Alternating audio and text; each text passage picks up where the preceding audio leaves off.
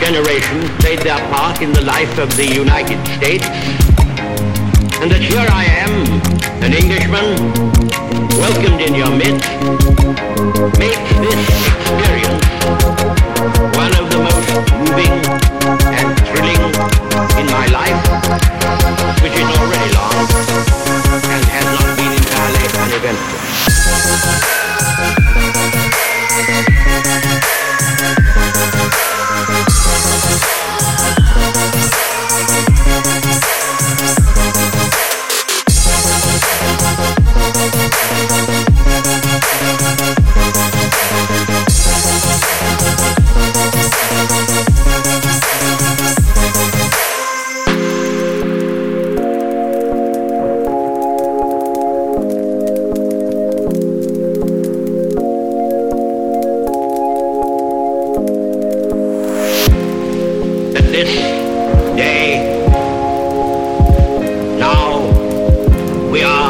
masters of our fate.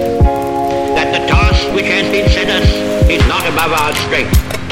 That its pangs and toils are not beyond our endurance. Long as we have faith in our cause and uh, an unconquerable willpower, salvation will not be denied us. In the words of the psalmist, he shall not be afraid.